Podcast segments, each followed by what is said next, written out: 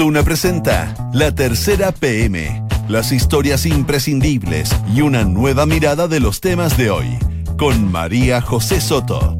Auspicio de Convet, una empresa de Moller Pérez Cotapos. La Tercera PM, en Duna. Sonidos de tu mundo.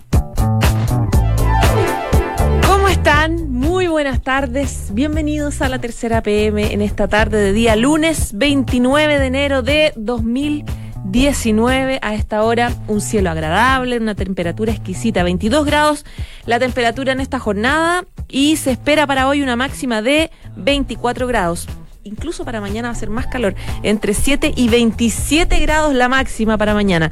Hay harta cosa publicada en la tercera PM para que se está almorzando, va en camino de cualquier cosa en el metro, se meta al tiro en la tercera.com y lea los reportajes y notas que están disponibles. Le vamos a contar por qué, así que vamos con los titulares. ¿Dónde están los asesores del presidente Sebastián Piñera? Se lo preguntan el exdirector de Adimar, Roberto Méndez, y el académico Eugenio Guzmán, que califican como una verdadera desgracia y un error político la decisión del presidente Sebastián Piñera de subir a sus hijos Cristóbal y Sebastián a la gira. ¿Sabe con quién hablamos de este mismo tema? Con Sebastián Dávalos, hijo de la expresidenta Bachelet, que acusa hipocresía y falta de ética al mandatario por haber invitado a sus hijos. Dijo, ¿Cómo es la cosa? A mí me criticaron por una reunión entre privados y en este caso la reunión se hace en un gobierno del padre y en un viaje pagado con fondos del Estado y en un avión presidencial. Todo esto es pagado con los impuestos de todos los chilenos, reclamó el hijo de la exmandataria. Evópoli vuelve a liderar el fuego amigo, o sea, el oficialismo. ¿Por qué? Porque al igual que en 2018, cuando ese partido rechazó la designación del hermano del presidente como embajador en Argentina, Evópoli ahora también criticó que se haya incorporado efectivamente a los hijos del mandatario en un encuentro con una decena de empresarios chinos vinculados al rubro de la tecnología. El sábado, el empresario chileno, Andrónico Luxic, dio una entrevista en La Tercera donde dijo, la clase media en Chile ha crecido tremendamente, tiene la posibilidad de viajar, de tener un segundo auto, una casa en la playa, etc. Sus palabras generaron tanto troleo, tanto reclamo en redes sociales que él tuvo que salir a pedir disculpas, a explicar un poco lo que quería decir. Pero hablemos más allá de eso del fondo. ¿Qué es la clase media en Chile? ¿Usted, por ejemplo, se considera de clase media? Lecciones ibéricas para la política chilena. Luego de los comicios generales en España, Pedro Sánchez se convierte en el nuevo modelo del Partido Socialista chileno. Además, hay luz amarilla para el Frente Amplio porque su símil, Podemos, le fue pésimo en las elecciones españolas. Entre misas, viajes, casas de familiares y preparativos de un libro, ¿en qué están los ocho obispos renunciados? ¿Se acuerda que hace un año ya la conferencia episcopal completa presentó su renuncia ante el Papa Francisco? Desde esa fecha, el pontífice les ha aceptado la dimisión a ocho sacerdotes. La tercera PM indagó en qué está cada uno de ellos. Y la gran batalla de Avengers y Games of Thrones contra los spoilers. La industria del entretenimiento está completamente harta de quienes se pasan la vida estropeando finales de películas y series en medio de un mes clave para el negocio de ambas series. Dos de la tarde y cuatro minutos. Vamos de inmediato con las principales notas ya publicadas en la tercera PM. Una de ellas, se las contaban los titulares.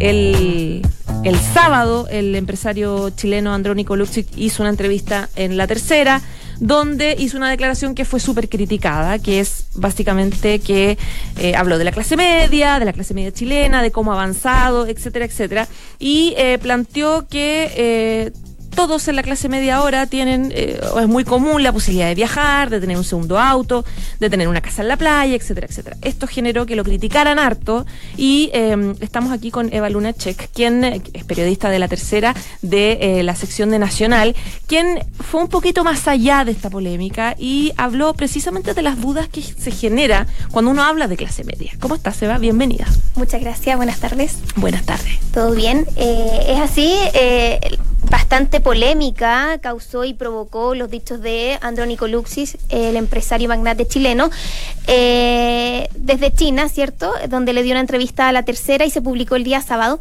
Eh, es así que tanta polémica causó en su red social favorita, donde siempre publica sus opiniones, en Twitter, eh, generó bastante disyuntiva, mucho, mucha crítica, eh, desde al final desde el chileno normal, que contradice las palabras de él, que es que la clase media hoy puede optar a un segundo auto o una casa en la playa.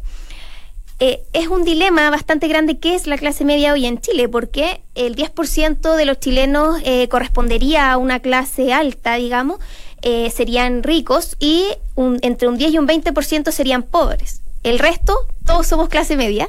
Entonces, eso es lo que genera bastante disyuntiva. Sin embargo, lo que dicen los expertos y que ustedes lo pueden leer en nuestra, en nuestra nota de la tercera PM, es que a la clase a, que, eh, a la que Andrónico Luxis apuntaba era la clase media alta, que es bastante bajo su porcentaje en Chile, y que opta a un ingreso mayor de 3 millones de pesos.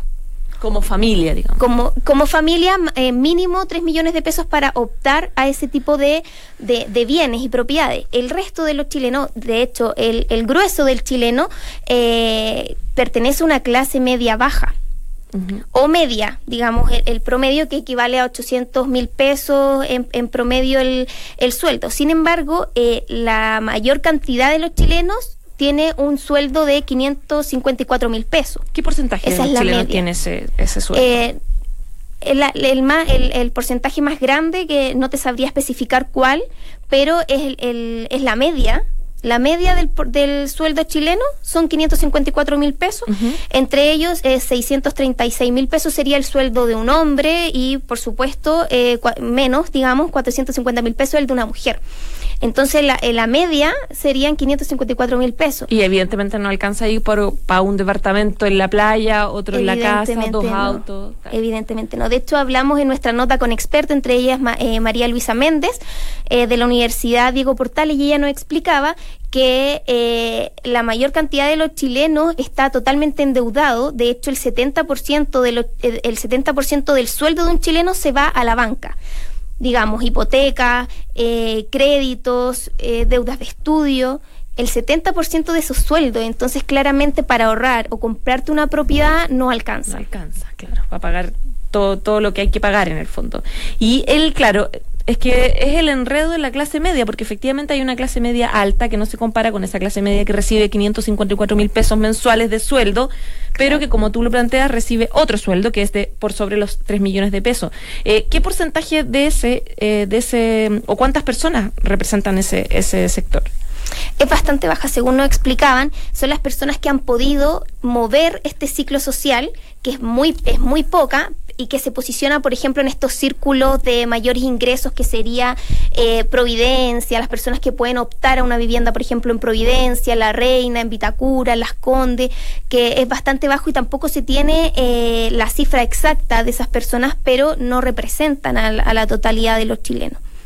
Ahora, eh, estaba buscando, creo que eh, dio una explicación, digamos, él se justificó sus dichos o pidió disculpas, dijo que fue mal interpretado. claro, por, por, Twitter, como decíamos que le gusta bastante esta red, esta red social, él eh, no, se, no se contradice, no contradice sus dichos, sino que dice que se expresó mal y dio un mal ejemplo, pero que no se puede denegar, digamos, no se puede negar que efectivamente hay personas que han podido optar a este tipo de, de, posibilidades. Eh, y que, y que asume en realidad que no son todos los chilenos o no es toda la clase media. Como que o no es la mayoría. No es la mayoría para nada, se retracta de cierta manera en lo que dice, pero ratifica y afirma de que ahora sí se pueden optar a esas cosas que quizás antes no.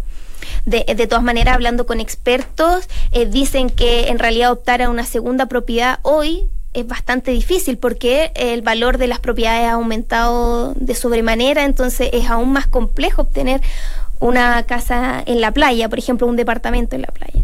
Y bueno, con mis compañeras que hicimos el reportaje hablábamos que antes la mayoría de, de, los abuelos de uno tenían casa en la playa. Claro, era más común. Era más común que ahora, de hecho. Y, y actualmente es muy complejo encontrar a alguien que tenga su abuelo o un papá que tenga casa en la playa. Ya a, a eso, a esa conclusión llegamos con las chicas que conversamos después de todo esto. Claro, razón por la cual finalmente Luxich explica cuál era el contexto de su afirmación que lo criticaron tanto desde China. Recordemos que él está participando con el presidente Sebastián Piñera en la, en la, en la gira que hizo por, por China y también por Corea del Sur. Ya pues Eva, muchísimas gracias. Que tengas bonita semana. Igual. Chao, chao. Estás en la tercera PM con María José Soto. Dos de la tarde y diez minutos. Vámonos a España, porque ayer fue una jornada importante. En España fueron las elecciones generales, ganó el PSOE. No tiene tantas posibilidades, va a tener que hacer acuerdos 100% porque no logró mayoría absoluta, pero eh, ¿por qué no debería importar este resultado? Básicamente porque hay tantas similitudes con los partidos, hay tantos partidos que son prácticamente iguales en el sentido de orientación ideológica, proyección, etcétera, con Chile, que es interesante este resultado porque podría ser como un espejo o adelantal o un oráculo en realidad de lo que podría pasar en, em, en varios sectores políticos chilenos. Queremos hablar del de, eh, tema y estamos aquí en el estudio con Juan Pablo Iglesias, que es editor de opinión de la tercera. ¿Cómo estás, Juan Pablo? Bienvenido. Bien, también, pues bienvenido. Gracias. Bueno, cuéntame un poquito respecto de los resultados y cómo se hace ese link con Chile. A ver, hablemos primero de los resultados, que fue un, la encuesta habían adelantado un poco que el PSOE iba a, ganar, iba a ser la primera, el partido más votado, eh, y fue así. Eh, ahora, eh, fue evidentemente un importante triunfo para el, PSOE y fue un triunfo para la socialdemocracia europea, digamos. En general, en Bruselas y en la Unión Europea estaban muy contentos porque hay un, el euro el europeísmo y eh, salió reforzado en España, digamos. O sea, eh, y Pedro Sánchez lo, dejó claro ayer también cuando habló. Eh, por lo tanto, fue un triunfo importante para el PSOE, fue un triunfo importante para Pedro Sánchez, que hace un par de años atrás había pasado por la otra cara, digamos, cuando el PSOE sufrió sus su resultados peores de la historia, digamos. Hoy día empieza a resurgir aparentemente. pero junto con eso se ve aún en la derecha un PP. Eh, en su peor resultado histórico, digamos, sacó un 16,7%, eh, nunca había obtenido tampoco, y que da cuenta de una derecha además muy fragmentada en, en, España, donde está Ciudadanos, que obtuvo casi lo mismo, 15,9%, se está ahí, digamos, para, para eh, disputarle ese liderazgo en ese sector al PP, y Vox, que es la irrupción de la, de la derecha nacionalista, ultraderecha nacionalista en, en España, que hasta ahora no tenía una presencia eh, clara ahí, digamos, en, en, el escenario eh, político español y hoy día sí la va a tener con 24 eh, diputados en, el Congreso, en la Cámara de Diputados. por lo tanto, hay ese, ese escenario y, ahora lo que viene es que Pedro Sánchez y el PSOE traten de formar gobierno. claramente no tienen los votos necesarios para hacer un gobierno en solitario, porque necesita 176 y obtuvo 123. pero una opción sería pactar con Podemos, con el cual tampoco lograría los 176, por lo tanto necesitaría otros votos. a Podemos le fue muy mal, digamos, comparado con lo que venía haciendo. Hay que, hay que recordarse que en las últimas elecciones se hablaba incluso del sorpaso famoso, digamos, que Podemos podía superar al PSOE. Hoy día eh, Podemos eh, vivió un retroceso importante, digamos, y está en 42 eh, diputados frente a los 71 que tenía. obtuvo un 14,3% de los votos. Por lo tanto, la eventualidad es que PSOE pacte con Podemos para lograr formar gobierno, pero también está la eventualidad de que el PSOE gobierne solo, eh, porque como es la, la, la eh, la norma en España, digamos, si en la primera votación no logra los votos, en la segunda votación, y, que es la que requiere mayoría absoluta, si no logra esa mayoría absoluta, en la segunda votación basta que sea mayoría simple si es que el resto se abstiene. En ese caso tiene que lograr la abstención de los, del resto. ese, ese es el, escenario, que se abre en España, y, de ahí se pueden sacar muchas lecciones, tanto las que están sacando en España, está sacando principalmente el PP y Podemos eh, por lo que pasó, eh, y las cuentas alegres que por otro lado están sacando Ciudadanos y PSOE, pero también los paralelos con Chile. ¿Ya? Y ahí hay, hay dos cosas que son interesantes. Una en, en, el, en la derecha, esta fragmentación de la derecha que evidentemente le trajo costos importantes. Digamos. Eh, el PP, eh, como te decía, logró su, sacó su, votación más. Que es acá como símil de la UDI en el fondo. El PP, sí, pero, pero el PP podríamos vincularlo hasta Renovación y la UDI, es ese sector, digamos. El, PP nació como partido formalmente a fines de los 80, como un partido que eh, unía la antigua eh, derecha española con un sectores más de centro. Por lo tanto, hay, hay una, una especie, y qué es lo que hizo Aznar para llegar finalmente al gobierno, una suerte de centro-derecha. Un Chile vamos, digamos, armó, digamos, ahí, ahí con. Eh, pero es renovación, eh, la UDI. Y a eso se suma Ciudadanos, que sería Evópoli si hacemos los paralelos. Claro. Y Vox, que podría ser Acción Republicana. Que todos Eh, corrieron por separado en el fondo. Exacto, todos corrieron por separado y el panorama fue eh, malo para todos, digamos, en el fondo. Eh, el PP eh, se desplomó a la mitad. Para Ciudadanos fue el que sacó mejores resultados y que, y que ve con más alegría lo que pasó el domingo, porque logró eh, subir y, y le disputa hasta nueve diputados de- del PP. Y- y es como Ciudadanos es como Evópoli. también, claro. Claro, Ciudadanos lo podríamos hacer el, pa- el paralelo con Evópoli. Eh, por lo tanto, eh, eh, la primera elección, y, y perdón lo desordenado, pero la primera elección de esta derecha eh, fragmentada es lo que pueda pasar aquí si es que esa derecha se fragmenta, digamos. ¿ya? Y acá tenemos un Eh, caso con José Antonio Cast, por ejemplo, que ha sido Exacto. bien excluido por el, por el oficialismo, por Chile Vamos, no lo invitan a ninguna parte, no lo hacen incorporarse en nada. En- en Menos un- podríamos pensar, por ejemplo, en una primaria. Ah, Claro, eso parece que está. Bueno, uno nunca sabe, en política nunca se sabe, pero está, por, por ahora parece eh, que no hay mucha agua para, esa, para, para ese molino. Pero, eh, pero el hecho es que junto con, con esta fragmentación, el PP, con Pablo Casados, que es el líder del. PP hoy día, apostó por un discurso muy derechizante. Toda la derecha se fue hacia la derecha. ¿ya? hacia más de la derecha para disputarle a Vox. Y finalmente, ¿qué produjo, produjo eso? Que el resultado no fue el mejor. Por lo tanto, esas son eventualmente elecciones que aquí podrían estar viendo. Y que eh, la en- gente saliera a votar, además, que, que el electorado del PSOE eh, se asustara Exacto. y saliera a votar. De hecho, el exacto. 75% de participación en España es bien histórico. Es, histórico, es bien histórico. Y, y- y en el fondo, ahí el factor Vox fue decisivo. O sea, el factor, eh, este, este grupo que irrum- irrumpió en la política española fue decisivo para unos y para otros, digamos. Claro. Eh, hacia la centro izquierda para llevarlos a votar y a, y a la eh, derecha para eh, desarmarlo un poco, digamos, porque finalmente, como te decía, el PP empezó a girar su discurso hacia la derecha que no le dio el rédito que esperaba, digamos, porque finalmente lo que era el PP era un partido que se había instalado en la centro derecha y con Casado empezó a moverse a la derecha para disputarle espacio a Vox y ese espacio lo ganó Ciudadanos. Claro. ¿ya? Eh, por lo tanto, eh, ahí hay, hay algunas lecciones que eventualmente se pueden sacar y el otro es Podemos que también sufrió una caída importante y Podemos, todos sabemos aquí, se ha eh, hecho siempre el parangón con Frente Amplio, incluso ha habido Con- mucha y con relación. RD mucho también. Y claro, y, y con RD, con una parte de, de- de- de- de- de Podemos que es eh, eh, Íñigo Rejón, eh, ha tenido mucho contacto con el con, Con el Giorgio. Fre- eh, con claro con RD Con y ahora- Boric, claro. Claro, y ahora eh, Rejón y Pablo Iglesias se han peleado, digamos, pero, pero el hecho es que Podemos vivió también una caída importante, eh, no logró lo que se esperaba, como recordábamos en algún minuto se pensó en este sorpaso, digamos, de, de Podemos al PSOE, hoy día eso está muy lejos de pasar, Podemos quedó con eh, 42 diputados frente a los 123 de- del PSOE.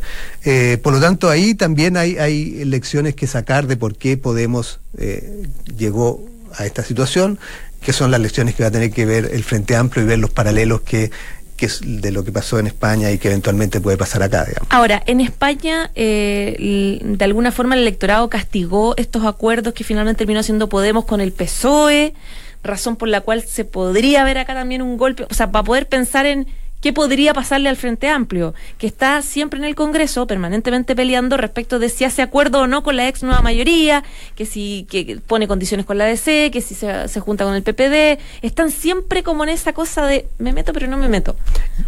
Sí, ahí esa es la pelea de Podemos. La pelea de Podemos es entre ser un Podemos más dispuesto a pactar con el PSOE y ser un Podemos más eh, duro, digamos. ¿ya? Eh, Pablo Iglesias ha apostado 100% hacia pactar, Claro. hacia buscar un acuerdo y hacia llegar al gobierno. Eh, desde el minuto uno de estas elecciones, Pablo Iglesias apostó a eso. Ayer lo dio como un hecho, que claramente no era, es más bien su deseo de hacerlo así, pero no una decisión ya tomada por Pedro Sánchez.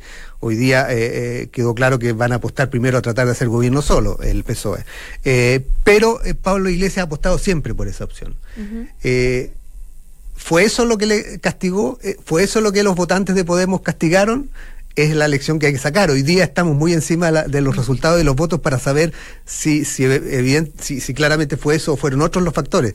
Pero, pero ese es un tema que hay que, aquí el Frente Amplio tendrá que evaluar y ver, y ver eh, eh, si efectivamente eso le costó eh, esta caída en los votos, digamos.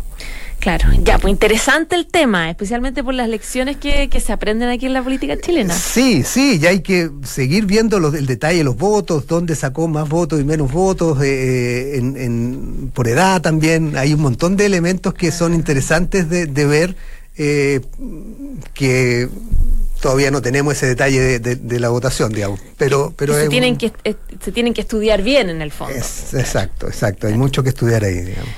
Ya, pues Juan Pablo, muchísimas gracias por venir. Que estés muy bien. Chao, chao. En Duna Escuchas, la tercera PM, con María José Soto. De la tarde y 21 minutos. Viene entrando al estudio Andrés del Real, que es periodista de espectáculos de la tercera. ¿Cómo estás, Andrés? Bien, ¿y tú cómo estás? Bien, también. Pues vienes a hablarnos de esta batalla campal que está teniendo la industria del entretenimiento en contra del spoiler. Así es. El famoso spoiler que a uno le da tanta rabia cuando es fanático de la serie. ¿Lo has sufrido últimamente? Lo he sufrido, qué lateros son. Sí, es terrible, pero bueno, la industria del entretenimiento están poniéndose más bravos ahora. Totalmente, sí, pues sobre todo, bueno, esto en el contexto además de que estamos viviendo un mes clave para la cultura popular eh, en audiovisual, digamos, sobre todo con el este final de la saga de los Vengadores de Avengers, que se estrenó la semana pasada en Chile y con el desenlace en curso de la serie Game of Thrones, que finalmente es como la serie más exitosa de, la televisión de los últimos años.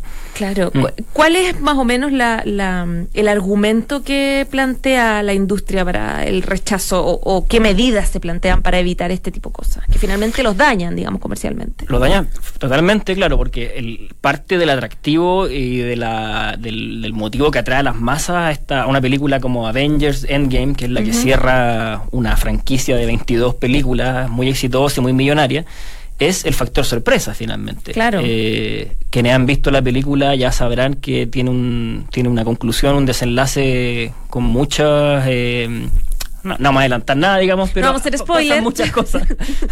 pasan muchas cosas en esta película y, y los estudios y, y, toda la industria del entretenimiento tiene muy claro que lo que mueve los millones finalmente pasa por eso, porque la gente pague su ticket eh, eh, eh, con, la, con la intención de ir a sorprenderse.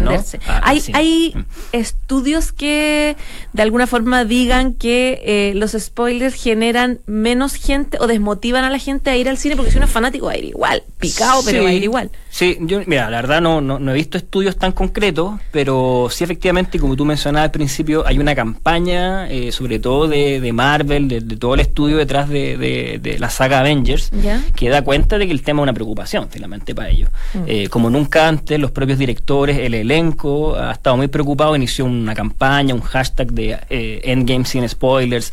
Ha habido todo un movimiento, digamos, en torno a esta al estreno de esta película, que a todo esto es el estreno más exitoso en Chile y en el mundo de la historia a nivel de taquilla de este fin de semana. increíble. Eh, un poco movilizando a la gente a, oye, disfruta la película, pero no contigo el final cuando estés saliendo de la sala o a través de las redes sociales. Obviamente el, fenómeno de, Twitter y las redes sociales amplifica todo este, todo este, todo este tema. Eh, y yo creo que también se van polarizando un poco las redes sociales, eso es lo que uno va viendo. O sea, independiente de todas estas campañas que se han iniciado, que son bastante inéditas, como a nivel de, profundidad que ha tenido, ¿no? Del elenco, de, de, los propios productores, directores, llamando a no estropear la experiencia. Eh, vemos que los trolls finalmente también tienen como un, terreno fértil como para esparcir este estas ganas de romperlo todo, ¿no? Ahora detrás de del spoiler hay una ganancia económica, ¿o no? Para, ¿Puede haberla? Mira, hay, gente que postula que sí, ¿ah? que todo es ganancia finalmente, que mientras se converse de la película está todo bien. Ahora, eh, en, vista de lo que ha iniciado, digamos, eh, la producción de, de, la película, uno tiende a pensar que, claro, efectivamente están preocupados por esto. A ellos no les conviene que se sepa el final, necesitan que la gente pague su entrada y vaya a la sala. Eh, pero sí, hay gente que postula que todo lo que sea conversación en torno al tema va, va a ayudar finalmente a, Ahora, uno ve las señales y apunta en el sentido contrario. Es una campaña eh, bien inédita, diría yo. O sea, desde hace un tiempo ya que desde que, desde que en el fondo tenemos redes sociales y son más masivas, eh, el tema de los spoilers es una preocupación y, se firman cláusulas especiales para los actores. Hay actores que son más dados a, irse de tarro y como que los ponen menos en las campañas promocionales. Pasa a ser un tema, digamos, interno, ¿no? Importante. Pero, mm, pero yo creo que finalmente, claro, hay un, hay un margen de ganancia mientras se siga conversando. Eh, en el caso de Avengers es especial porque no es lo mismo que Game of Thrones, por ejemplo eh, que lo hemos visto, no sé si tú la sigues, digamos, pero domingo a domingo. No la eh, sigo, pero la sigue todo mi mundo. Uno también ve que está como plagado de hashtags y comentarios del asunto, pero también opera de una forma distinta porque es más como un partido de fútbol, digamos, una experiencia en vivo, en directo para todo el mundo, que la idea es verla como en simultáneo, ¿no? Y eso es parte de la gracia, como el, rito colectivo del asunto. Mm. En el caso de Avengers se están resguardando más bien que la gente vaya a, para eso entrar y vaya a ver la película, claro, finalmente el cine. Claro. Ahora, por ahí leía que eh, los críticos también de cine están haciendo como también tienen, levantan la mano y dicen, yo opino algo. ¿Cómo hago una crítica sin plantear o redondear un poco el contexto de la historia y que no me acusen de spoiler en el fondo? Yo creo que los, los críticos la tienen difícil ¿ah? en, esta, en estos tiempos, eh, particularmente en esta época. Eh, de partida porque hay una gran parte de la crítica que no le gusta derechamente las películas de superhéroes todavía, eh, o, los fenómenos más populares. Ya de entrada eso genera como una disyuntiva, digamos, de algunos que se enfrentan con un poco más de prejuicio a estos fenómenos tan, tan populares. Claro. Ahora, ya entrando como en materia, en, el procedimiento, como el modo operandi, se hace bastante más difícil poder plantear eh, o hablar de una de la trama, si es que efectivamente cualquier cosa que digas de la trama va, va, va a suponer como estropearle o arruinarle la experiencia a algún potencial espectador, digamos. Claro. Ahora, lo que yo he visto hasta ahora ha sido bien respetuoso, digamos, de la crítica más, más formal, al menos. Eh, o sea, tengo la impresión de que en general en el mundo ya es el código ya está bastante establecido. Eh, el tema de anunciar cuando viene una parte de una película que, que, es importante no mencionar, lo mismo con las críticas, pero aún así creo que mm, no van a faltar los los desadaptados, los trolls de siempre. Y que van a empezar. sí, y eso, y eso hay, mucho, digamos. Andrés, mm. detrás de un de estos desadaptados que tú planteas, que son finalmente perjudican película, ¿hay solamente el hecho de ser rebelde, de querer hacer algo que moleste, o hay puede haber una ganancia económica detrás de tirar un spoiler y viralizarlo, por ejemplo? Yo creo que en ciertos casos puede darse. Ahora, tengo la impresión de que en el caso de Avengers no es necesario. Eh, la película, al fondo, se está. La gracia de la película es ir a una conclusión donde en realidad todo es sorpresa. Eh, pese a que ya a esta altura yo creo que mucha gente ya sabe lo que, lo que va a enfrentar en la sala de cine previamente a los que no la han visto todavía. Eh, yo creo que, para serte sincero, no he estudiado el tema, pero sí tengo la impresión, por lo que uno revisa en el día a día, de que. De que son, en el fondo, el mismo, operan igual que cualquier troll, troll en cualquier tema, digamos. Es, como una cosa media anárquica, media destruirlo todo. Eh, eso no quita que... La pesadez, básicamente. Y, que no quita que pueda tener también una, una repercusión o una consecuencia positiva, digamos, para arcas del, del estudio en cuestión. Claro pero al menos a nivel oficial eh, la producción y todo no, está no solo no alentando sino que llamando como a denunciar digamos a la gente que está claro pero yo te preguntaba quiénes generan el spoiler si efectivamente puede haber detrás de eso una ganancia económica en dañar o en masificar algo que no me importa va a ser de, va a perjudicar la película pero yo igual voy a tener una ganancia. O es solamente el hecho de tirar la mala onda nomás. Yo, yo creo que es más gratuito, ¿eh? tengo la impresión. Eh, a, mediados de abril, o sea, digamos dos semanas antes del estreno de esta última Avengers, eh, se filtraron algunos minutos del metraje de la película, que fue de hecho lo que inició toda esta campaña, lo que inició la discusión un poco más en serio de, de los spoilers. Y, incluso tengo la impresión de que se habla más de los spoilers a partir de este mes que nunca antes, como que se masifica un poco más, vemos no sé, un delantero Colo Colo que lo están reclamando los compañeros por contarle el final. Que lo destrozaron. Javier Parragués. De hecho. Eh, hay un spoiler por los que no han leído la noticia. pero, mm, pero tengo la impresión que no, que en realidad el, el, o sea, el margen de ganancia puede ser en ese caso para alguien que haya como, claro, efectivamente subir mucho las visitas de un, de un sitio, de un blog, digamos, personal. En ese caso particular, claro, sí, pues te haces famoso, en el fondo, subiendo cinco minutos del final de Avengers. Pero en términos generales, el spoileo así como artero que circula por las redes sociales es, digamos, el mismo troleo que uno encuentra en todas partes y que ahora se ve un poco más polarizado entre la gente, por un lado llamando, por favor, no me cuenten el final de la película, Claro. versus gente tirando nomás el dato suelto, incluso inconscientemente. ¿ah? Le pasó a, bueno, al, al- a la gente, al delantero de Colo Colo que mencionamos. Eh, en Hong Kong el fin de semana, no sé si viste, le, le empezaron a pegar Le a un tipo saliendo del cine persona. con tal. O sea, hay como una paranoia también en torno a esto. Una que- exageración que también. es bien, bien potente. Yo creo que hay, hay un tema mayor, digamos, acá finalmente, ¿no? O sea, el, el tema de tratar de sorprenderse y de encontrar experiencias como únicas e irrepetibles en un mundo tan conectado donde circula tanta información. Pasa con los conciertos, pasa con las películas, las series. Qué terrible, como Sí. un vicio, que necesito sorprenderme con algo porque ya lo tengo todo tan a la mano, Exacto. que algo que me deje así. Y por ahí el spoiler cobra demasiada importancia, creo yo, o, o quizá en- exageradamente. Es verdad. Oye, Andrés, no te voy a preguntar qué pasó ayer en Game of Thrones para que no nos digan nada, no nos troleen ni nada.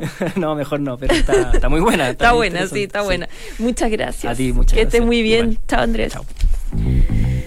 Dos de la tarde y 31 minutos, ya nos vamos. Muchas gracias por informarse con nosotros, pero antes saludamos a Moller y Pérez Cotapo, que los invita a conocer sus nuevos proyectos en Vitacura, edificio Agustín del Castillo y edificio La Aurora 1600, departamentos 2, 3 y 4 dormitorios. Visite su sala de ventas, más información en mpc.cl. Y quédese en la 89.7 porque ya viene la carta notable de hoy, que es cuando Al Capone remordió la conciencia. Chao, chao.